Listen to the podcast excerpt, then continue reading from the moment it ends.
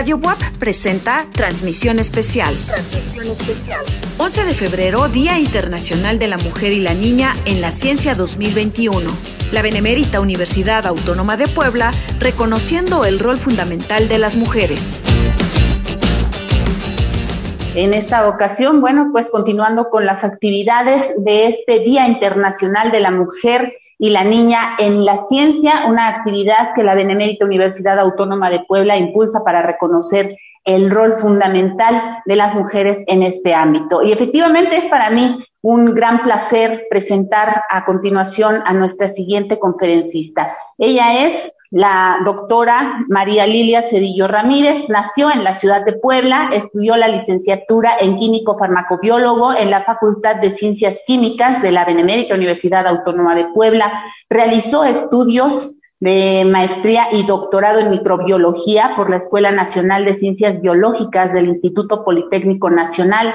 Además, realizó una estancia postdoctoral en el Departamento de, Microbiología de la Universidad de Alabama en Birmingham, Estados Unidos. Ha sido profesora investigadora del Centro de Investigaciones en Ciencias Microbiológicas del Instituto de Ciencias de la UAP fue directora del Instituto de Ciencias, vicerrectora de Extensión y Difusión de la Cultura y directora del Complejo Cultural Universitario. Actualmente es directora del Centro de Detección Biomolecular de la UAP e integrante de la Comisión Institucional para el Seguimiento y Evaluación para la Pandemia por el SARS-CoV-2 COVID-19. Me da mucho gusto saludarle, doctora.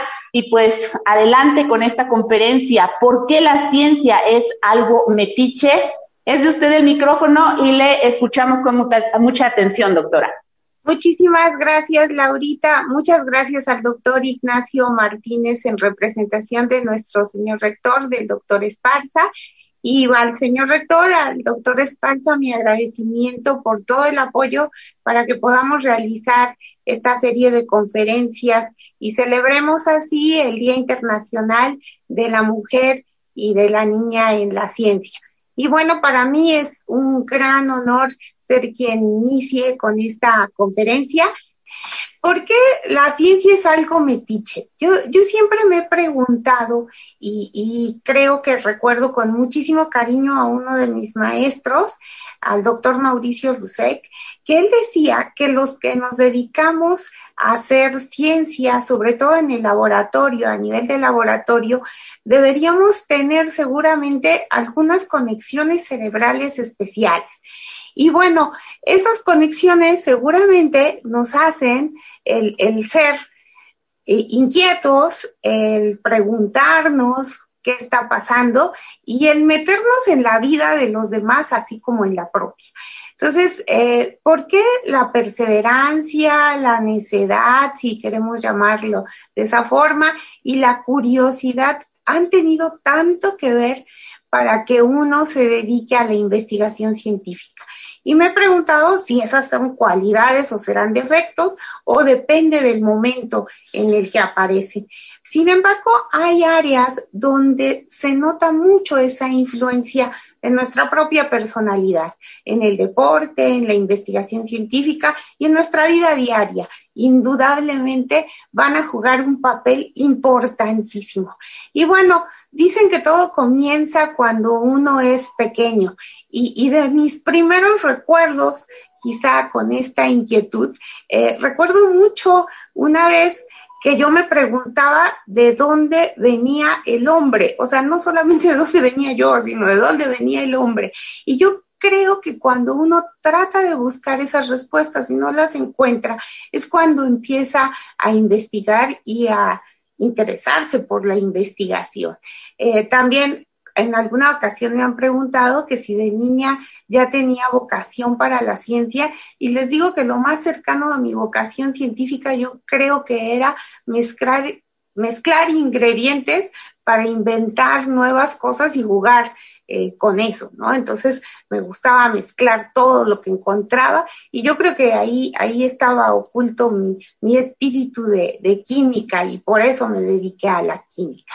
Y bueno, eh, la microbiología llegó a mi vida de una manera que nunca me di cuenta. Y uno no se da cuenta quizá porque tiene buenos mentores. Y en ese sentido, nuestra institución ha sido de verdad pionera en muchos aspectos, pero también para motivar a la gente. ¿Y cómo motiva uno a la gente, a los niños, a los jóvenes, a las jovencitas y, y, a, y a las niñas a hacer ciencia? Pues cuando uno comparte con ellos muchas de las experiencias y anécdotas que ha tenido. Y eso pasó en mi caso. Yo recuerdo con muchísimo cariño al doctor Jorge Gómez, con mucho cariño al doctor Guillermo Pérez y Pérez, al doctor Arquímedes Morales Carranza, porque ellos, ellos me apasionaron por este mundo. Ellos me hicieron ver que la microbiología era ese mundo invisible que nosotros desconocíamos en muchos aspectos y todavía recuerdo cuando algo no encontrábamos contestación, que el doctor Arquímedes Morales Carranza nos decía, tema de tesis doctoral. Y sí es cierto, todo aquello que desconocemos nos motiva a seguir buscando. Y bueno, así me interesé en la microbiología, así me enamoré de los micoplasmas, de las bacterias con las que he trabajado durante más de 30 años, casi 40 años. Bueno, pero también debo reconocer, eh, me volví infiel a los micoplasmas durante un tiempo, lo he sido, y confieso esa infidelidad hacia los micoplasmas. Y bueno, eh, eh, hice mi tesis de, de licenciatura con micoplasmas y el papel de estos microorganismos en las infecciones de tracto respiratorio, junto con, con un compañero, con, con Paco con Paco Calvo y, esta foto es, es, una foto de quienes influyeron en mi vida en la microbiología. La doctora Silvia Yono, que es mi mamá académica y, y ahora se lo digo en ausencia de mi madre, también es parte de, de, de mi vida personal. El doctor Arquímedes Morales Carranza, a quien yo le agradezco el que me haya cobijado en, en su laboratorio y, les quiero compartir, nosotros comenzamos de nada, de la nada, de, limpiar y lavar paredes en un área cerca, muy, muy cerca del hospital universitario, ahora donde están eh, parte del posgrado en estomatología. Ahí estuvimos y el doctor Arquímedes Morales Carranza eh, recuerdo que siempre nos motivó a que con nada trabajáramos, a que aprendiéramos a optimizar cada cosa que teníamos. Y así empezamos con nuestras cajas de cartón, que era lo único que teníamos, con unos cuantos materiales de laboratorio, y empezó así esta gran aventura.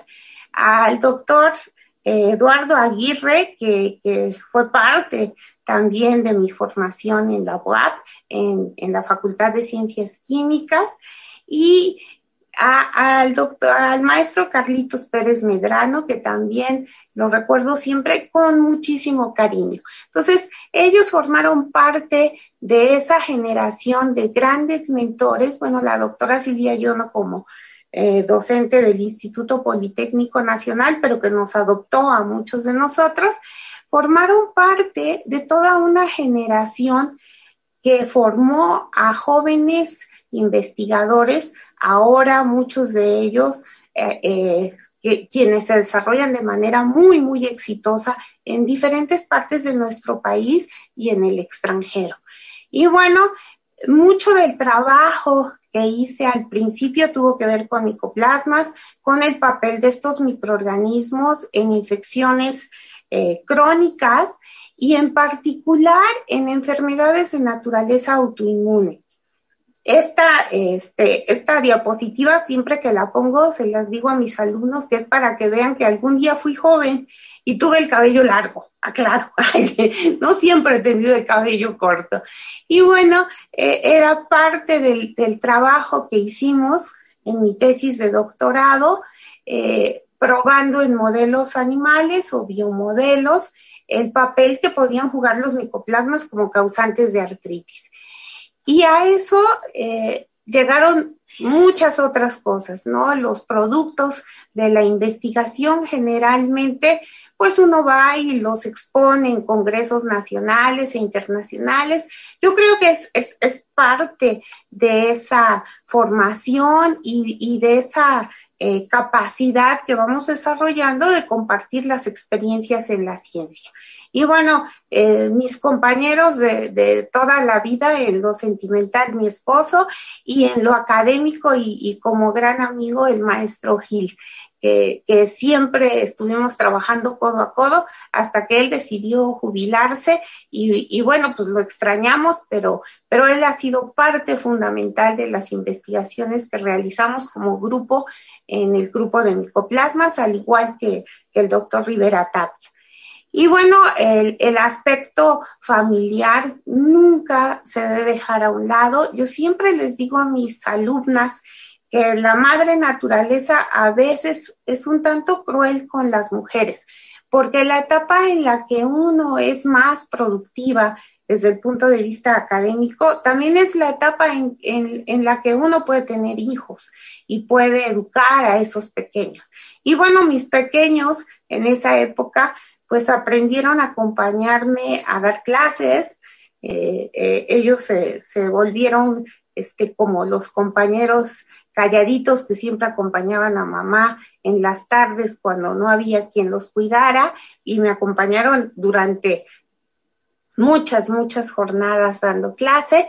Y bueno, pues también me acompañaron a los cursos, a dar cursos, a dar a, las, a los congresos donde asistí y, y creo que este que uno o los inmuniza en contra de la ciencia a los hijos o por el contrario los motiva. Y bueno, fueron apareciendo eh, los aportes que uno va haciendo a la investigación. Y uno de los artículos que más frutos ha dado, así como un árbol que da frutos, es este, este artículo que publicamos exactamente un año muy importante en mi vida personal, porque fue el año en que me volví madre. Y eh, ese es un artículo que, marcó la diferencia, no solamente para nosotros como grupo de investigación de micoplasmas, sino también en cuanto al papel que podía jugar micoplasma neumonía en pacientes asmáticos. Y, bueno, eh, este, este trabajo lo hicimos el maestro Gil, eh, eh, Lupita Mayagoitia, una compañera, amiga entrañable en el laboratorio, y el doctor David Paz, a quien le mando toda la buena vibra y esperemos que logre vencer esta lucha que está librando en el Hospital Universitario de Puebla y esperemos que salga adelante. Lo queremos mucho al doctor Paz y estamos pidiendo por su recuperación. Y bueno, este artículo eh, fue precisamente el que marcó el hecho de que los micoplasmas se les tomara en cuenta como posibles agentes que causan la exacerbación del asma. Y por eso eh, el que diferentes grupos a nivel mundial empezaran a considerar a micoplasmas y en particular a micoplasma pneumoniae. Entonces, sí le tengo un gran cariño. Es un artículo que a pesar de que fue publicado en 1993, todavía tiene citas este año. Entonces son como los hijos, como los árboles que dan muchos frutos. Y bueno, otro que nos ha dado muchos frutos y muchas satisfacciones es, eh, es este. Eh, nosotros trabajamos eh, con, con, una pacientita que tenía un cuadro de lo que ahora sabemos que es síndrome antifosfolípido y donde estuvo en terapia intensiva con diversas complicaciones, pero salió adelante y en ella encontramos a Mycoplasma penetrans. Mycoplasma penetrans es una bacteria que siempre se había asociado a pacientes con SIDA y era la primera vez que se encontraba en una paciente sin SIDA y sin vida sexual activa. Entonces, marcó todo un cambio porque esta cepa de micoplasma penetrans, la llamamos HF, empezó a ser estudiada en diferentes partes del mundo.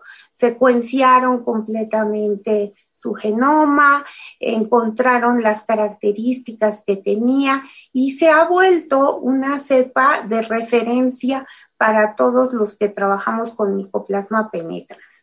Eh, hay muy pocas cepas de Mycoplasma penetrans en el mundo, eh, si acaso unas ocho o diez cepas cuando mucho, y, nosotros tuvimos el gran honor de haber aportado a una de ellas. Entonces es, como cuando uno dice, ya sembré un árbol, ya tuve un hijo, ya escribí un libro. Eh, eh, esto es, así de importante, eh, ha sido para mí encontrar a Mycoplasma penetrans HF. Y a eso vamos a, ahora agregar otra nueva etapa en, mi vida científica y fue un gran reto el hacerme cargo como directora del Centro de Detección Biomolecular de la UAP. Es, es importante comentarles que este centro surge a raíz de la pandemia de influenza H1N1 en el 2009 y posteriormente a, iniciativa de un grupo de investigadores, pero principalmente liderados por el doctor Ignacio Martínez Laguna, que de verdad es, es un orgullo. Yo, yo siempre he dicho que, que el CEDEBE, como le decimos, es, es, hijo del doctor Ignacio, este, pero a mí me ha tocado ser la, la mamá que llegó después. Y, y, y lo recibí así con todo lo que el doctor Ignacio había conseguido a través de, un proyecto financiado por el CONACIT, por el gobierno estatal y por nuestra institución. Y bueno, a mí me tocó echarlo a andar y, empezar, que empezara ese, ese, ese niño a dar sus primeros pasos.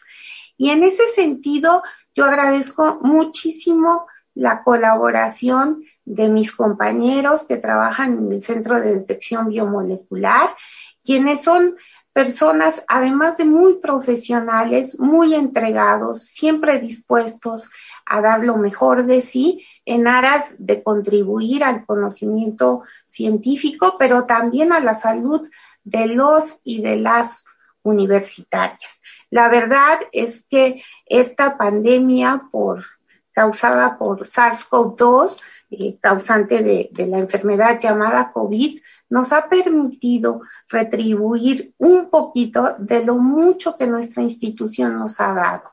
Y nos ha permitido seguir hasta ahora a más de 7 mil universitarios que han acudido a realizarse la prueba con nosotros en momentos de incertidumbre, cuando sienten que no saben si tienen o no tienen la infección, cuando los abruma la angustia o cuando necesitan de ese resultado para poder ingresar al, hospital ya con esa certeza. Entonces, eh, a la fecha, nosotros seguimos realizando la detección de este, de este virus. Eh, para ello, las personas, tanto universitarios como externos, porque nuestro señor rector, el doctor Esparza, ha sido un hombre además muy generoso, ha abierto también este diagnóstico a personas no universitarias que necesitan de la prueba.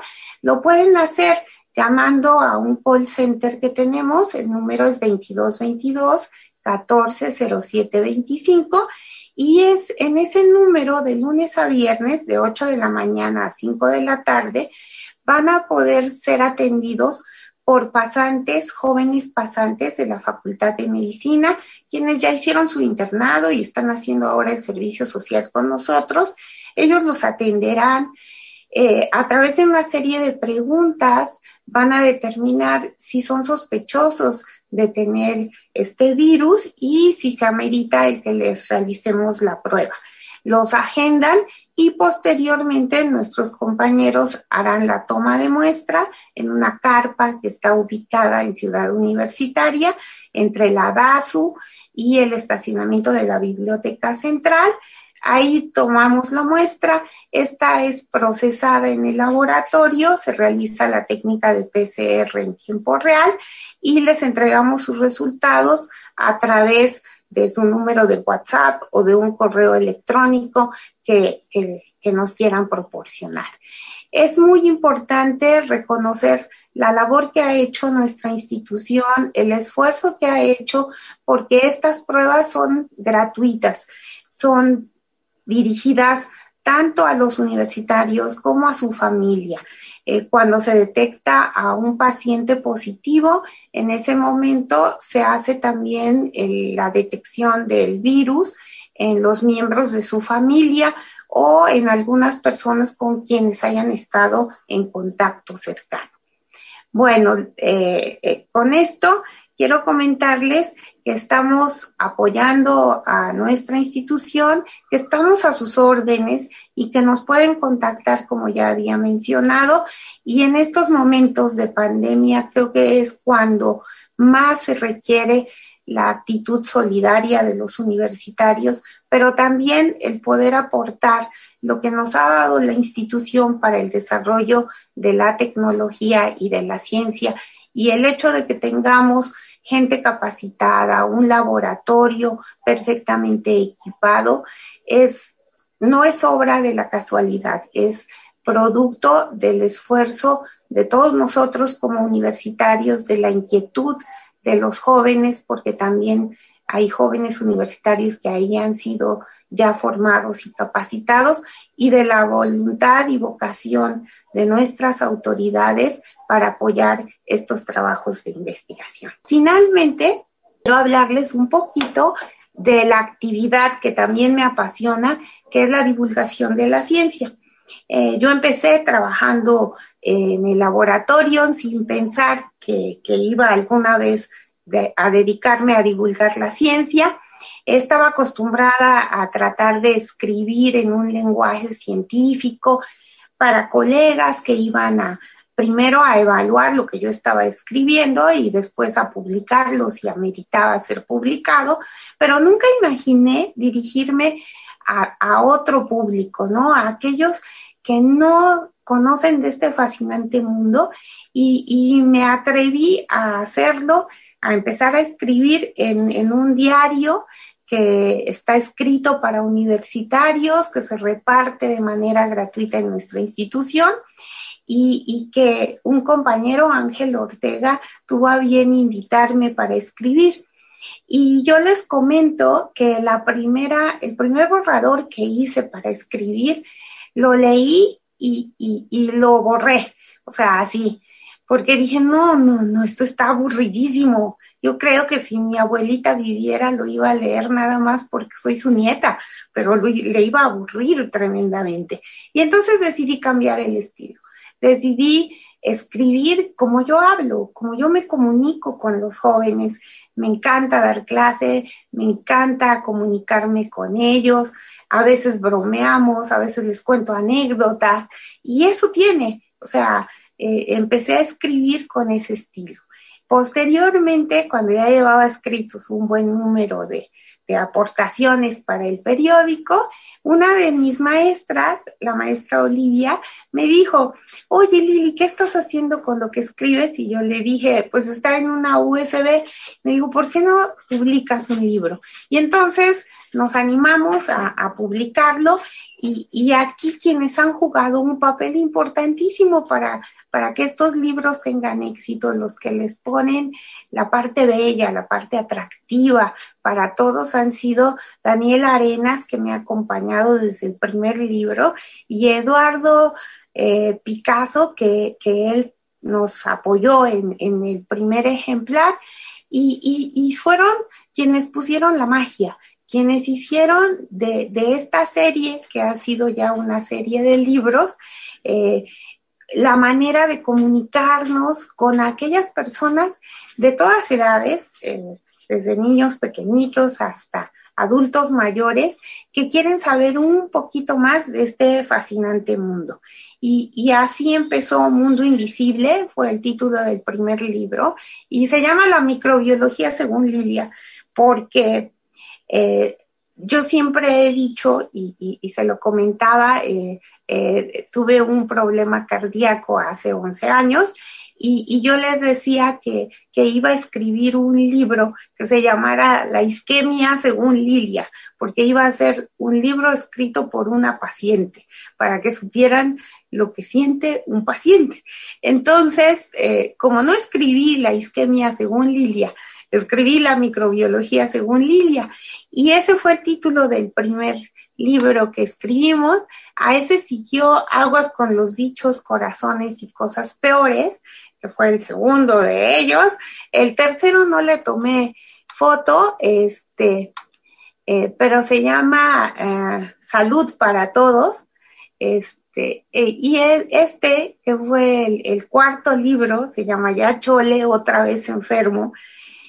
Y por último, el, el que este se publicó hace poco más de un año, año y medio prácticamente, y yo siempre le digo a Dani que él parecía como si tuviera algo de, premonitorio, porque él hizo la ilustración de este libro antes de que apareciera SARS-CoV-2. Y, si ustedes ven esta ilustración, pues, pues, se parece mucho al malocillo que nos tiene ahora de cabeza a todo el mundo. Y, precisamente si SARS-CoV-2 hablara, diría eso, perdón, soy malo. Y, y, un bicho, como yo les digo de cariño, un bicho no es malo porque quiera ser malo, o sea, es su naturaleza. Y él lo va a hacer porque va a tener que buscar formas de asegurar el que pueda seguir, seguir en el caso de un virus replicándose, ¿sí? Y asegurar su permanencia. Entonces, lo hace así, sin querernos causar daño. Y recordando un poquito el porqué de esta pandemia, nosotros entendemos que mucho de ese daño que se produce es iniciado por el microorganismo, es inducido por él, pero es parte de una respuesta nuestra. Nuestro sistema inmune está respondiendo de una manera que no es la más adecuada y nos está llevando en muchos casos a la muerte. Entonces, eh, perdón, soy malo, es lo que diría SARS-CoV-2 si pudiera hablar a todos nosotros. Pues muchísimas gracias, de verdad. Yo les agradezco a todos ustedes su atención y decirles a las chicas, a las niñas, que este mundo fascinante nos está esperando. Así estamos, ansiosas, en la línea de salida, como cuando necesitamos sacar toda esa adrenalina y empezar esa carrera, la carrera que nos va a llevar a conocer más del mundo de la ciencia. Muchísimas gracias por su atención. También nos preguntan, ¿dónde puedo comprar los libros? Eh, están a la venta en las librerías de la UAP eh, la que está en reforma, nos, el número es entre las 7 y las 9 de sur, y en el complejo cultural universitario, en la librería universitaria, ahí los pueden encontrar, en la sección de niños. No se me vayan a perder. Es que yo no sé por qué siempre lo ponen en la sección de niños, pero debe ser por las ilustraciones, pero ahí está. Hay, una pregunta. Dice, ¿qué es más poderoso, un virus o una bacteria? Em, yo les tengo más respeto a los virus que a las bacterias. Las bacterias, a pesar de que existe un problema grave de resistencia a los antimicrobianos, como que nos dan o nos han dado la oportunidad de conocerlas mejor y tratar de buscar la manera de combatirlas. Un virus, por esa capacidad que tiene de mutar tan fácil, eh, nos pone en desventaja. O sea, cuando nosotros estamos ya intentando eh, buscar una vacuna, lo hemos estado viendo ahorita, surgen variantes o surgen mutantes del mismo que nos pueden echar abajo todo un trabajo. Las bacterias no mutan tan rápidamente como un virus y entonces permiten el poder elaborar una vacuna que sea más eficaz y que podamos probar y, no estar sujeta a, que pudiera ya no tener efecto. Y en cuanto a las capacidades por causar daño, pues ambos lo pueden hacer. Una bacteria lo puede hacer de manera muy, muy eficiente y, en cuestión de minutos. Y, y, nosotros lo vemos, ¿no? Las personas que que sufren de diabetes y, por ejemplo, adquieren un anaerobio, en, en, cuestión de horas el anaerobio prolifera y puede causar daño muy, muy importante que incluso conduce a la amputación de un miembro, ¿no? Entonces, los dos, tanto bacterias como virus, son peligrosos, sobre todo si no se tratan a tiempo, si no se diagnostican y se tratan a tiempo. Sin embargo, pues estamos aprendiendo mucho de este virus que está rompiendo muchas de las creencias y dogmas que existían en cuanto a, las enfermedades infecciosas. Sin duda, pues agradecerle, fue un placer haberla escuchado y pues como lo ha indicado en este momento la pandemia, pues será vía electrónica, doctora, como nuestras autoridades le hagan llegar su, el reconocimiento por su participación en, esta, en este evento tan importante para nuestra Casa de Estudios, el Día Internacional de la Mujer y la Niña en la Ciencia. No nos resta más que agradecerle infinitamente su tiempo y compartir esta experiencia con nosotros. Gracias, Laurita, y gracias a todos los que, los que nos escucharon. Y, bueno, los invitamos a, a, conocer este mundo fascinante. Muchas gracias a la doctora Lilia Cedillo Ramírez del Centro de Detección Biomolecular de la Benemérita Universidad Autónoma de Puebla. Muchas gracias. Gracias. 11 de febrero, Día Internacional de la Mujer y la Niña en la Ciencia 2021. La Benemérita Universidad Autónoma de Puebla reconociendo el rol fundamental de las mujeres.